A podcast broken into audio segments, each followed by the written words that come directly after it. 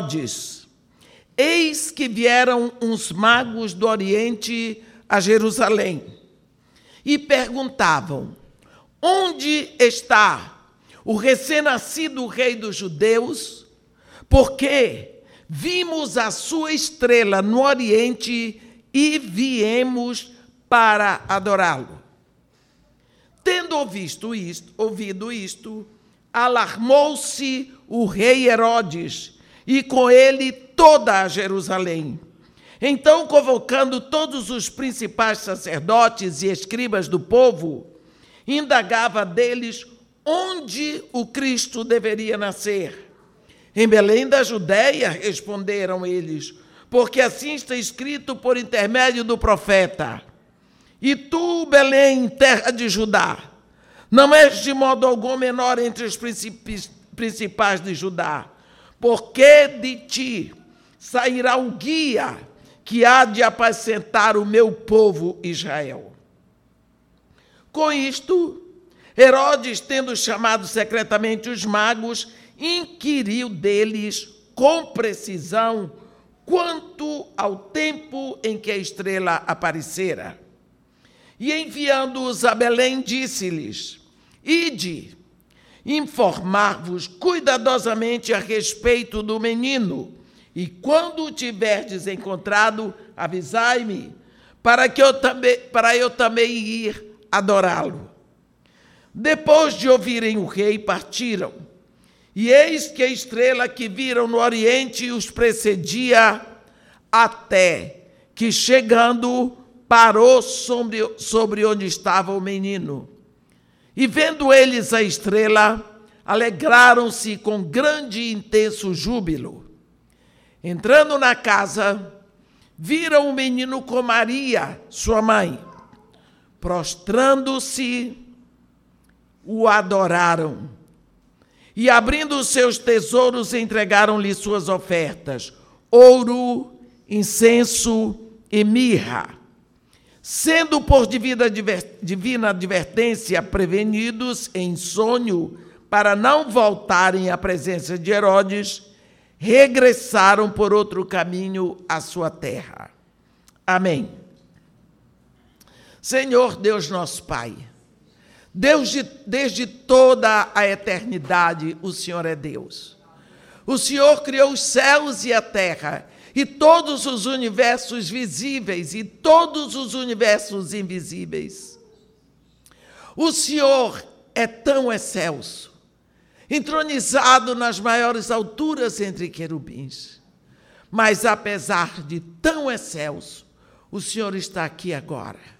A sua presença enche todo esse lugar e o seu espírito habita em nossos corações. Portanto, agora, ó Pai, nós nos rendemos diante da Sua divina majestade e lhe pedimos, ó Pai, que o Senhor possa estar abrindo os ouvidos do nosso coração, para que possamos compreender, aprender e sair daqui com a porção que o Senhor tem para nós hoje. E que tudo o que acontecer aqui hoje, ó Pai, seja para a honra e glória do seu nome, seja para o crescimento e o fortalecimento da sua igreja aqui na terra. Isso é o que nós lhe pedimos e já lhe agradecemos em nome de Jesus. Amém. Nós conhecemos tanto, desde pequenos, aprendemos sobre essa história sobre os reis magos. Logicamente que nós aprendemos olhando um presépio, e o presépio, por sua apresentação, já nos oferece alguns enganos. A Bíblia fala de reis que, quando chegaram a Israel, o menino não estava no presépio, estava em casa, com a mãe dele. Então os reis magos não estavam na cena do presépio. E assim, tantas coisas podem ter confundido a história, mas isso aí é o mínimo. A Bíblia está falando que esses homens, esses homens, se dedicaram à busca de uma estrela. Ora, estrela só brilha nos céus à noite. Por que será que esses três homens dormiam de dia e passavam a noite acordada estudando os céus? Quantos anos? Em Israel parece que ninguém queria saber disso. Mas nós lembramos que eles eram magos. E havia uma profecia, há uma profecia escrita em Números, no capítulo 24. É uma profecia escrita por Balaão. E no versículo 17 de Números 24, Balaão escreve assim: Vê-lo-ei, mas não agora. Contemplá-lo-ei, mas não de perto uma estrela procederá de Jacó e de Israel subirá um cetro. Quando nós queremos ver sobre este cetro e essa estrela, sempre buscamos a profecia de Balaão e pensamos, mas Balaão era um profeta ímpio, sim. Mas se nós lembramos da história de Balaão, assim que ele foi chamado por Balaque, Deus diz para Balaão: Ei, você não vai abrir a boca para profetizar contra Israel. Você vai profetizar a favor de Israel. Por quê? Porque o dom da profecia tinha sido dado por Deus a ele. Quando Deus nos forma no ventre da nossa mãe, ele distribui ali sete dons. E o primeiro deles é a profeteia. Profecia, serviço, ensino, exortação, dar ou contribuir, presidir e misericórdia. Então, a profeteia, a facilidade de expressão, o domínio da palavra, já é dado a cada um quando Deus faz. Esses dons são chamados os dons da graça ou os dons carismáticos. Alguns teólogos chamam dom, os dons do Pai quando ele está tecendo você no ventre da sua mãe, ele vai distribuindo dons e você é movido por esses dons aqui na terra. Balaão tinha sido premiado com o dom da profeteia. Ele profetiza sobre a estrela. Esses magos começam a procurar. Não se sabe quantos anos, quanto tempo esses homens estudaram se empenharam, buscaram, desejaram, por quê? Porque eles tinham um sonho. Qual era o sonho? Eles queriam adorar. Houve uma noite que eles viram, enfim, a estrela. Interessante, não é uma estrela, é a estrela, é uma só, é única. Não existe outra igual. Parece que de uma hora para outra ela apagou todos os outros astros. E aquela noite se tornou dia para aqueles homens que tanto buscavam. E quando eles viram a estrela, é a estrela do rei de Israel. Eles foram se arrumar. Eles eram reis. Eles pegaram suas comitivas. E eles se botaram a caminho de Jerusalém.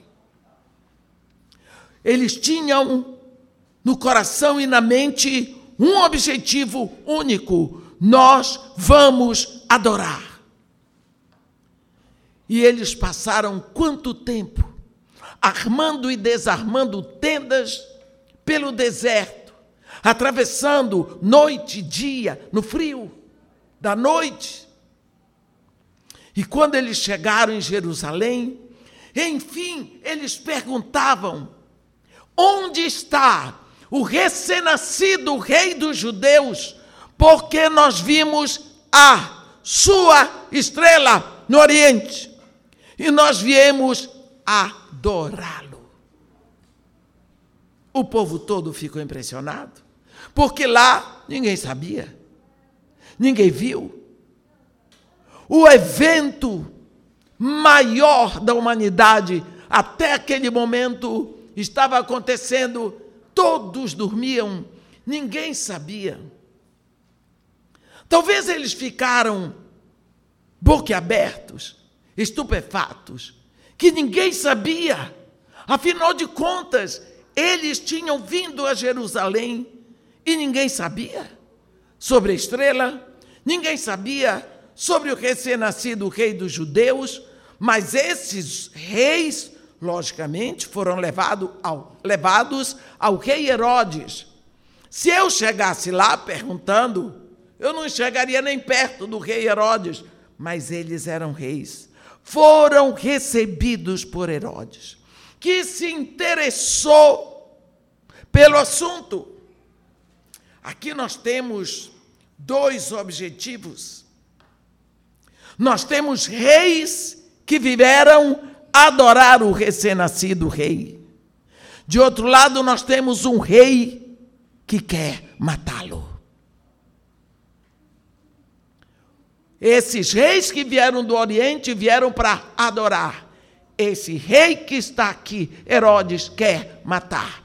Você pode sentir aqui um assunto tão atual, um assunto chamado oposição. Não estou falando de oposição de partido político ou de ideologia, eu estou falando um assunto que existe e que é bíblico. Lá no livro do profeta Malaquias, desculpem, profeta Zacarias, no capítulo 3, primeiro versículo está escrito assim: Deus me mostrou o sumo sacerdote Josué, que estava em frente ao anjo do Senhor. E Satanás estava à sua mão direita para se lhe opor. Está vendo? Se o anjo dissesse para o sumo sacerdote: senta, Satanás diria: levanta. Se o anjo dissesse: é preto, Satanás diria: é branco. É um espírito de oposição. Por oposição. Esse pessoas que estão sempre contra, nem sabem por quê. Isso é um espírito mau que existe desde a queda do homem, porque já existia antes.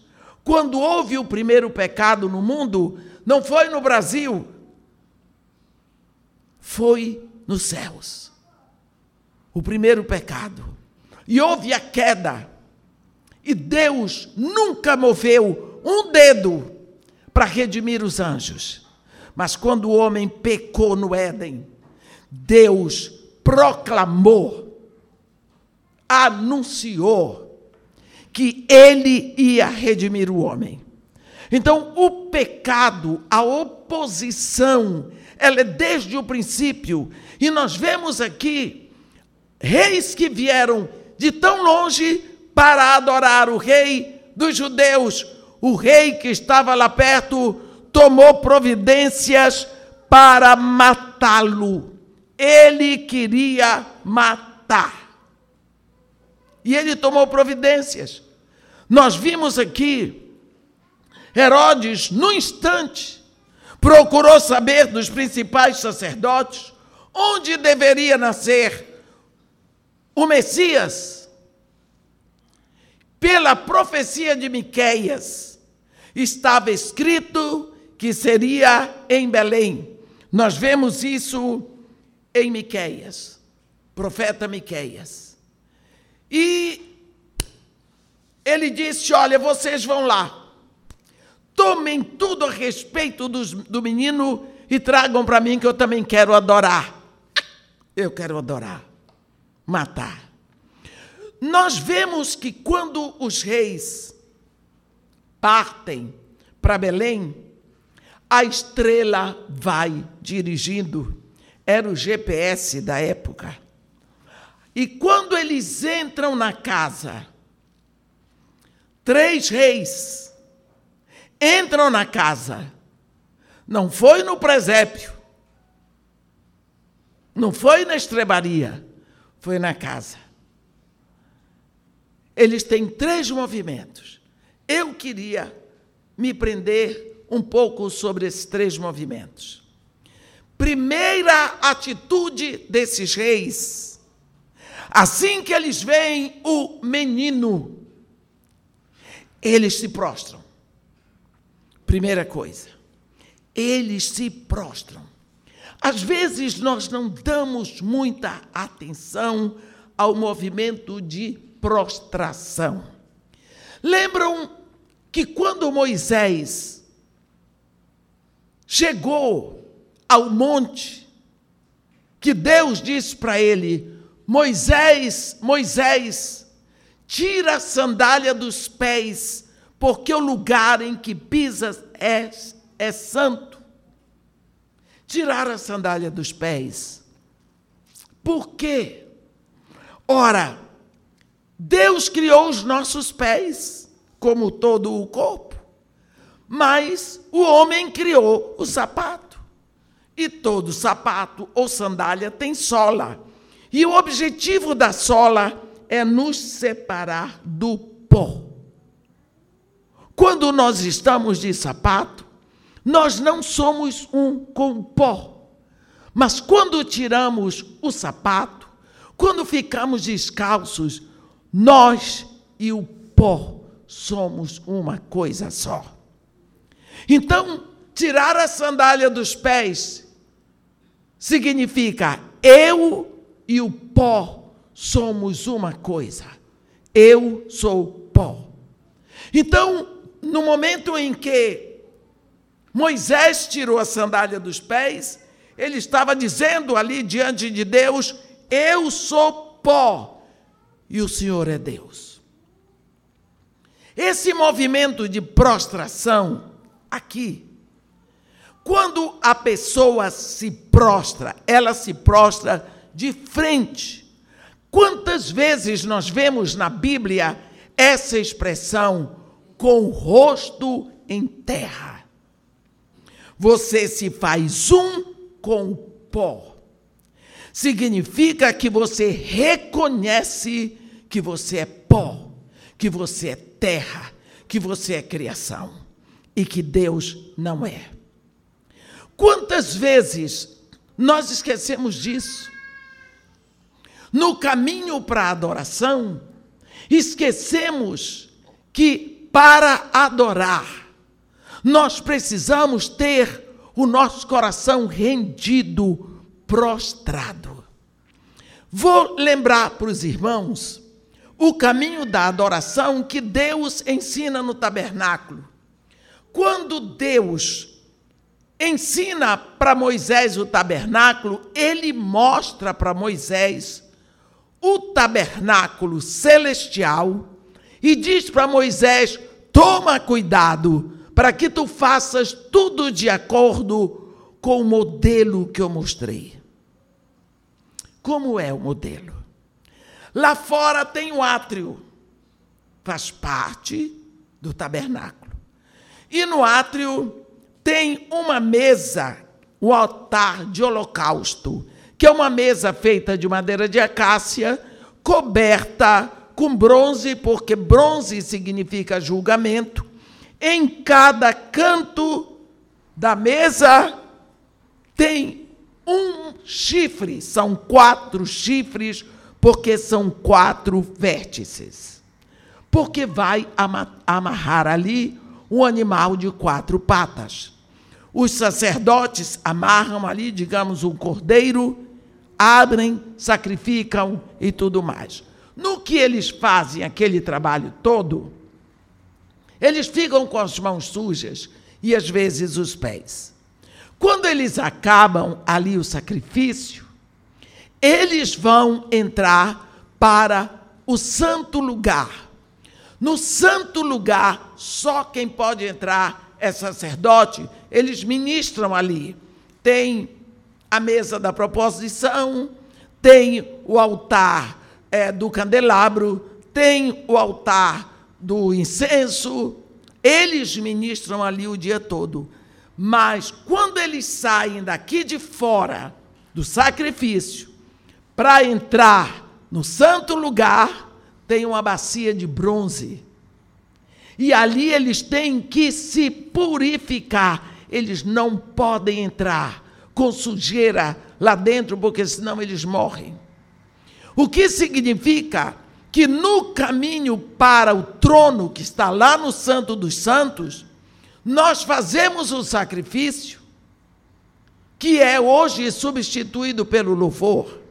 No momento do louvor, que é o momento aqui de fora, nós cantamos, nós marchamos, tem quem dance, bata palma, bate pandeiro, grita aleluia, sei lá, bate tambor, faz barulho, é louvor. O autor de Hebreus diz: Por isso ofereçamos sempre a Deus sacrifício de louvor, que é o fruto dos lábios que confessam o seu nome. Esse sacrifício, hoje, está substituído pelo nosso louvor. Mas nós vamos caminhar para a adoração. Então, nós temos que passar pela bacia de bronze. Nós temos que fazer um tempo para reconhecer como foi a nossa vida durante aquela semana, aqueles dias. Será que nós não temos alguma coisa para nos arrepender? Aí você pode me dizer assim, mas irmã, eu me arrependi durante, na minha conversão. Acredito. Por que não? Você se arrependeu, você se rendeu a Jesus Cristo, você, ele lhe fez filho de Deus, ele lhe deu o seu espírito, o seu nome está escrito no livro da vida do Cordeiro, você tem vida eterna, você passou da morte para a vida, você não entra em julgamento. Mas você lembra o que que Jesus Cristo nos ensina no capítulo 13 do Evangelho de Jesus segundo João? Jesus Cristo estava com seus discípulos de uma hora para outra, tirou a capa de cima do rabi, pegou uma bacia, pegou a toalha, botou no ombro e foi lavar os pés dos discípulos. E isso era um trabalho que era feito por escravo. Quando foi na vez de Pedro, Pedro disse: Não, Senhor, tu não me lavarás os pés? Ele disse: Pedro, Simão, Simão, se eu não te lavar, tu não terás parte comigo. O que é meu sou eu que lavo. O que é meu sou eu que purifico. Resposta de Pedro para Jesus. Então, Senhor, lava tudo, lava a cabeça, lava o pé. Jesus disse: não.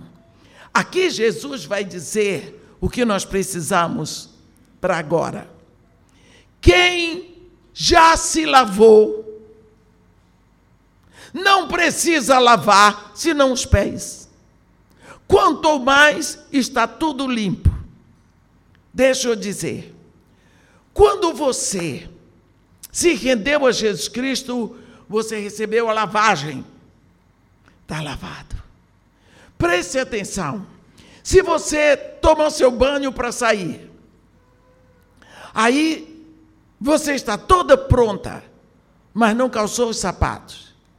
Aí você percebe que seu cachorrinho saiu e foi lá para fora, para o jardim, aí você pensa, vai para a rua, passa um carro e ele morre. Então você abre a porta, corre e vai pegar seu cachorrinho. Só que nessa ida lá fora, você sujou os pés de lama. Não é? Barro.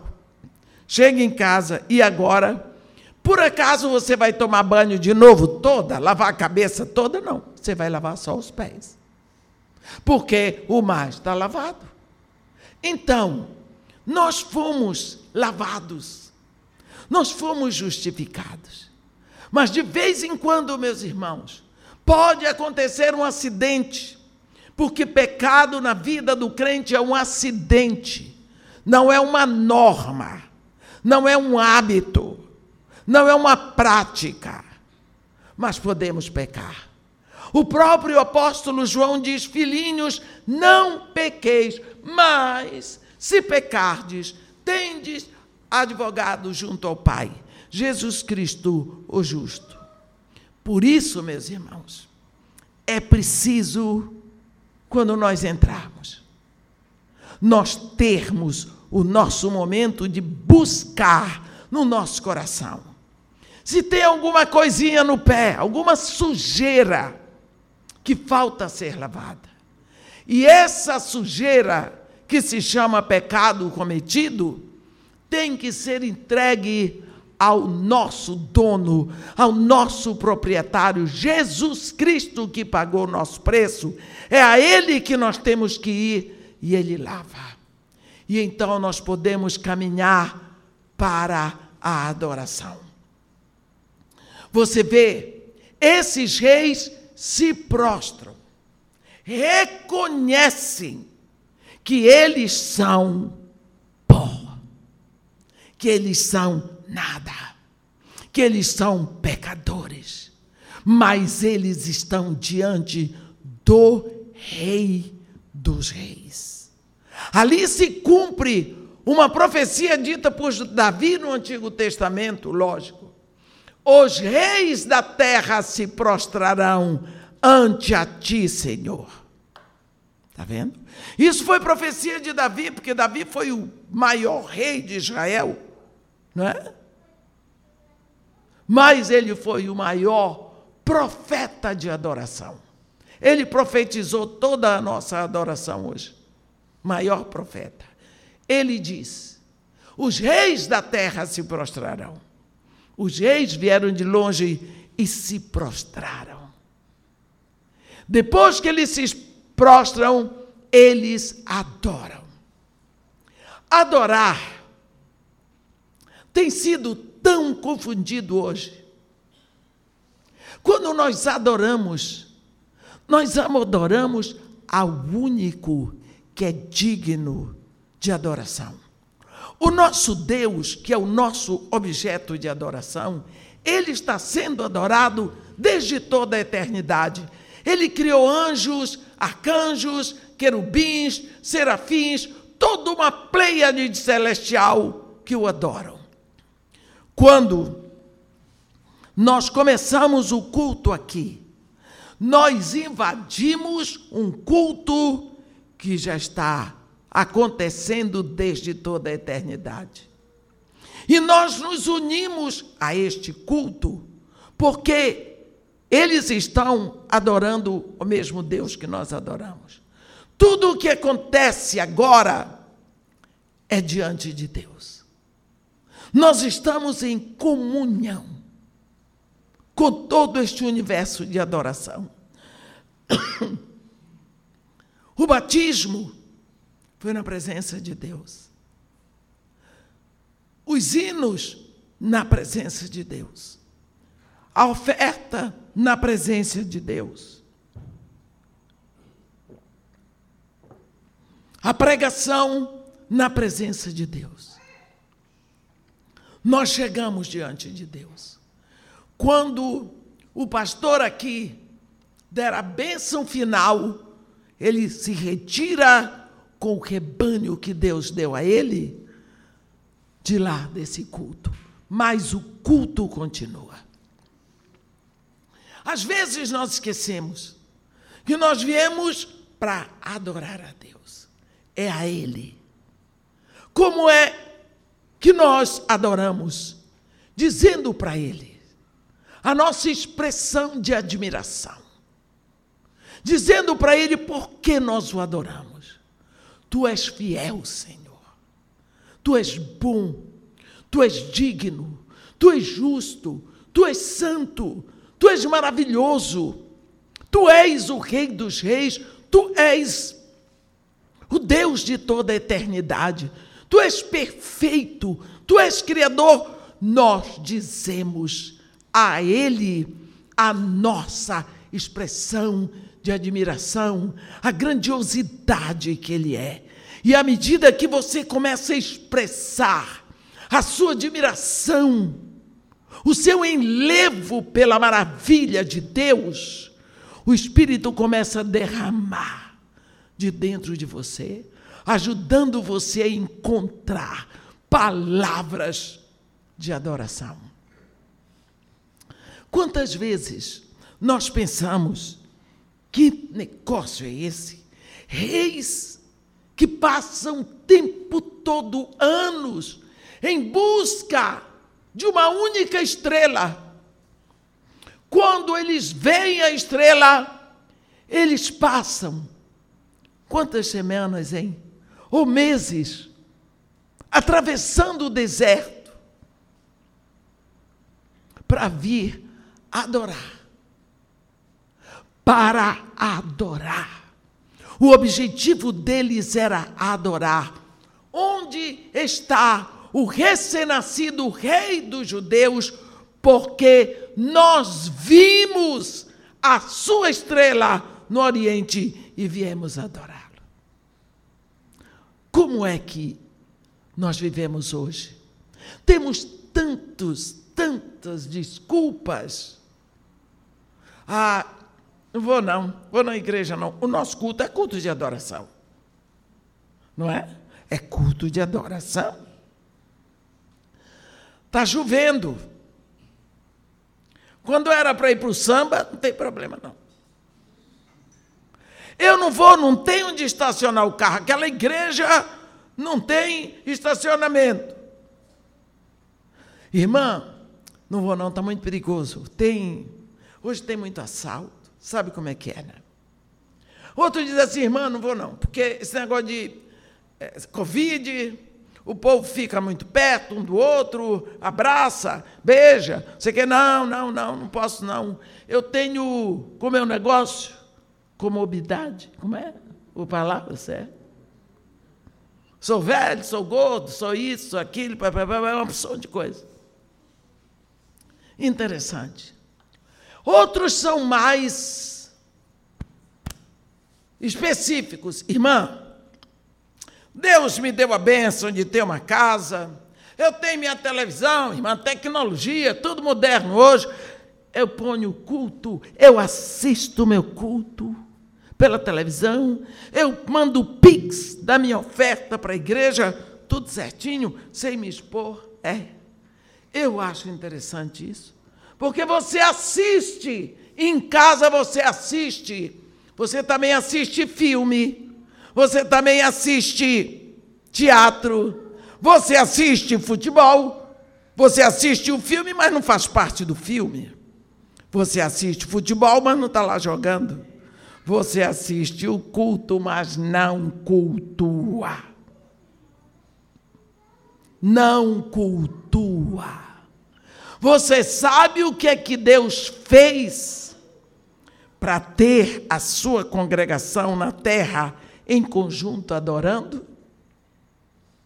Deus diz para Moisés: Moisés, vai dizer para Faraó que deixe o povo seguir para o deserto para me adorar.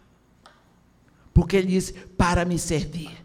Serviço é atuação de servo, trabalho é atuação de operário. Servir é adorar. Olha, Deus estava querendo um povo separado, uma congregação separada para adorar. É? Deus estava querendo. Faraó disse não. Deus disse o quê? Deus fez tudo que fez, tirou o povo de lá. O Egito já não tinha agricultura, ficou sem tudo, inclusive sem rebanhos, por último ficou sem exército. Mas Deus tirou a congregação dele. Foi o primeiro culto congregacional da terra aos céus. Foi depois que o povo atravessa o Mar Vermelho que Moisés explode Naquela palavra de gratidão se tornou o hino de Moisés, e a mulherada fez uma charanga de gratidão, e Deus recebia com alegria o primeiro culto de uma congregação na terra a Ele. Povo separado com o objetivo de adorar é eclésia é igreja. A igreja é a congregação separada com o objetivo de adorar. Hoje, mais e mais as pessoas estão deixando isso para depois, porque estão caindo no engano. Uma coisa é adorarmos em conjunto. Ficou tão lindo ainda agora quando o líder disse só as vozes. Nós vimos a voz, ouvimos a voz da igreja adorando. É tão lindo quando Jesus diz para a sua igreja: Mostra-me o teu rosto, faze-me ouvir a tua voz, porque a tua voz é doce e o teu rosto é amável. Nós temos desprezado a adoração.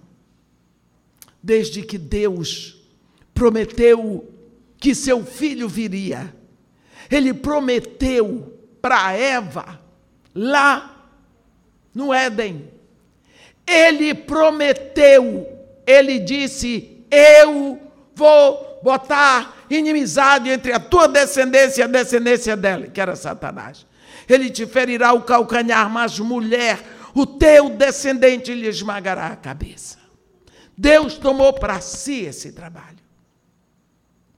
Passaram-se tantos anos, passou-se tanto tempo. Mas no capítulo 4 de Gálatas, no versículo 4, Paulo diz: Vindo, porém, a plenitude do tempo, Deus enviou seu filho, nascido de mulher, nascido sob a lei. Chegou o homem prometido lá em Gálatas. Desculpe, lá no Éden. A promessa feita à mulher. O mundo todo, Deus vinha como um grande regente de orquestra regendo, regendo, regendo, e chega ao grande finale, os profetas já estavam agoniados. Você vê Isaías, 700 anos antes de Jesus nascer, gritando: Ei, ei, vocês querem um sinal? Vocês querem um sinal? Olha o sinal! A virgem conceberá e dará luz. Qual é a virgem que fica grávida e que pare? Então, isso seria um grande sinal de que o Filho de Deus ia nascer. Então, quando nós olhamos para esse momento que nós estamos vivendo agora, todos os anos, todos os anos, nós relembramos Natal, Reis Magos, Lembramos essa história de pastores e estrelas e essa situação com Herodes. Nós lembramos disso tudo, é como se isso já fizesse, já tivesse perdido o brilho do tanto que é do tanto que é repetido. Mas nós não podemos esquecer que ali estava começando o que nós chamamos de últimos tempos. Porque Deus, em Jesus Cristo, botou toda a sua proposta, porque estava nascendo ali o pacote de soluções de Deus para a humanidade. Ali estava vindo tudo o que Deus tinha deixado para nós, em Jesus Cristo. Quando Paulo fala em Efésios 3, ele fala que Deus tinha ocultado um segredo, um mistério. Qual era o mistério? Na cruz. Deus pegou pecadores gentios com esse braço da cruz, com o outro braço da cruz, pecadores judeus, e com os dois ele traz pelo seu filho juntos a Deus. De volta. Pecadores. Ele vai levar todos para Deus. Esse foi o mistério que Deus escondeu. A Bíblia diz no versículo 10: para que pela, pela igreja a multiforme sabedoria de Deus se torne conhecida agora dos principados e potestades nos lugares celestiais. Esse foi o grande segredo que ficou escondido, que só Deus guardou a igreja. E vocês podem ter certeza, muito, muito mais próximo do que pensamos, essa igreja vai subir. Porque este é o plano de Deus. Nós olhamos para os reis magos que sonharam em ver a estrela. E quando eles viram a estrela, eles resolveram o seu sonho. Eles partiram para Jerusalém para adorar. Eles chegaram lá, se prostraram, adoraram, ofertaram. Que momento grandioso! O sonho viajar isso tudo para se prostrar, adorar, ofertar. Que alegria! Estava completa a viagem deles. Eles viram, se prostraram, dizendo que eles são menores. Adoraram, reconhecendo que ele é digno de toda adoração. Ofertaram. O que é que você pode dar de presente a um rei? O rei tem tudo. Aquele rei a quem eles ofertaram era o rei que tinha uma estrela. Qual é o rei que tem uma estrela no céu? Que vem só para ele? Nenhum. Mas aquele rei tinha uma estrela no céu, que era dele. Como que eu vou levar um presente para esse rei? Pois eles levaram. Será que esse foi o grande presente deles? Meus irmãos, eu ainda creio que eles levaram anos de dedicação, anos de estudo, noites sem dormir, buscando estrela, e principalmente um coração desejoso de adorar. Porque qual o presente que pode dar? Presente que não pode ser comprado. É isso que Deus está querendo de nós. Porque é isso que Ele merece. O nosso tempo, a nossa dedicação, o desejo de estar com Ele. Quanto tempo você tem dedicado para estar com Ele? Quanto tempo você tem separado para gastar com Ele. Precisamos ver. É isso que agrada. Porque Deus não precisa de nós e nem do que nós temos. Ele diz aí, ó, ó, minha mão fez todas as coisas e todas elas vieram a existir, mas o homem para quem olharei é esse, o aflito, abatido de espírito, que treme da minha palavra. Quantos versículos bíblicos você memorizou este ano, por mês? Quando eu era menina, e faz muito tempo, primeira igreja batista de Santarém do Pará, nós dávamos versículos memorizados todo domingo. E na minha casa, só tinha sobremesa dia de domingo. Mas a sobremesa era só para quem entregasse os versículos. A sobremesa era sempre pudim de leite condensado. Eu decorava os meus e os dos meus irmãos. E eu comia o pudim deles. E eu hoje não como pudim, enjoei. Mas eu decorei. Eu aprendi a botar a palavra de Deus para dentro. Porque quando a gente abre a boca, a palavra sai. Essa palavra escrita na Bíblia, ela foi gerada na mente de Deus. Que tal vou chegar diante de Deus com a palavra que foi gerada no coração dele? Será que ele não se agrada disso? Quantos versículos você decorou por mês? Ou memorizou? Ninguém responda, porque tem gente que não memorizou nenhum, eu sei. Porque as pessoas me dizem: eu quero lançar um desafio bendito para você. Eu não pedi licença para o pastor, mas tenho certeza que ele não vai se ofender. Faça uma proposta no seu coração de memorizar um versículo por semana. Eu não estou pedindo muito. Você vai se nutrir, nutrir dessa palavra. Ela vai entrar em você. Ela vai fazer parte de você. Você vai lembrar a última coisa antes de dormir, a primeira ao acordar. Nós vamos ter a ceia daqui a pouco. Vai ser o momento magistral da igreja a ceia.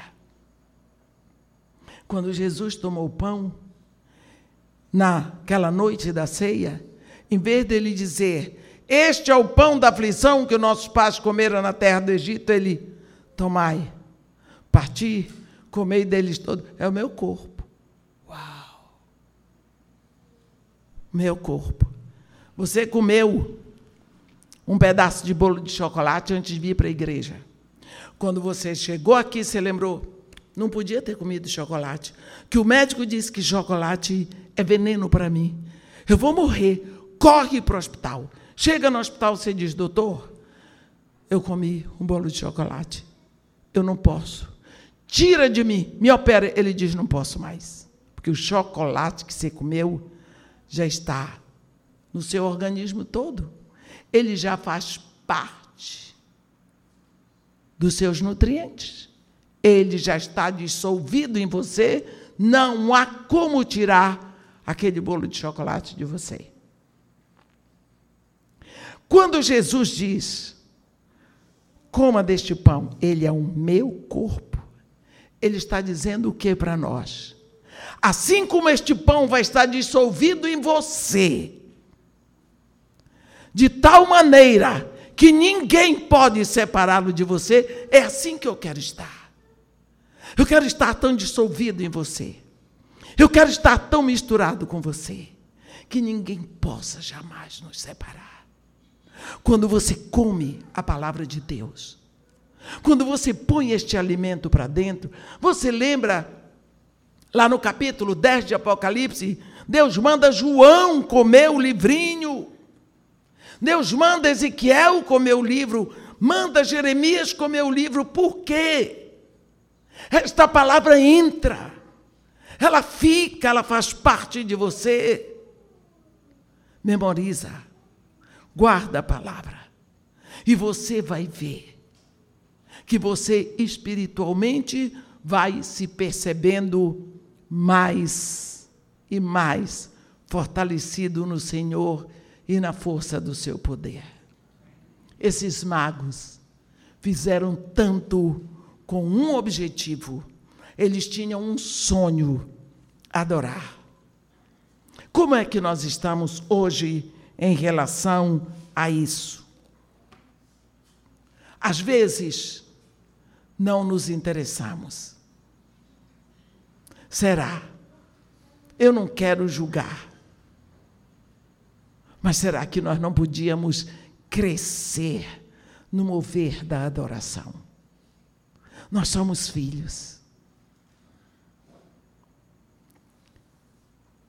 Onde está o recém-nascido rei dos judeus? Porque vimos a sua estrela no Oriente e viemos para adorar. Para verem a estrela, gastaram tanto tempo, tanto estudo, tanta dedicação, tanto empenho. Quando viram a estrela, sabiam a direção foram adorar. E nós? Como está a nossa busca por esse encontro maravilhoso? Já conhecemos, já somos filhos de Deus. O que eu posso desejar, meus irmãos, de todo o coração, é que vocês tenham um ano que vai entrar completamente aprofundado e enraizado na palavra de Deus. Amém? Que Deus nos abençoe e nos guarde, que faça resplandecer o seu rosto sobre nós e que tenha misericórdia de todos nós. Amém.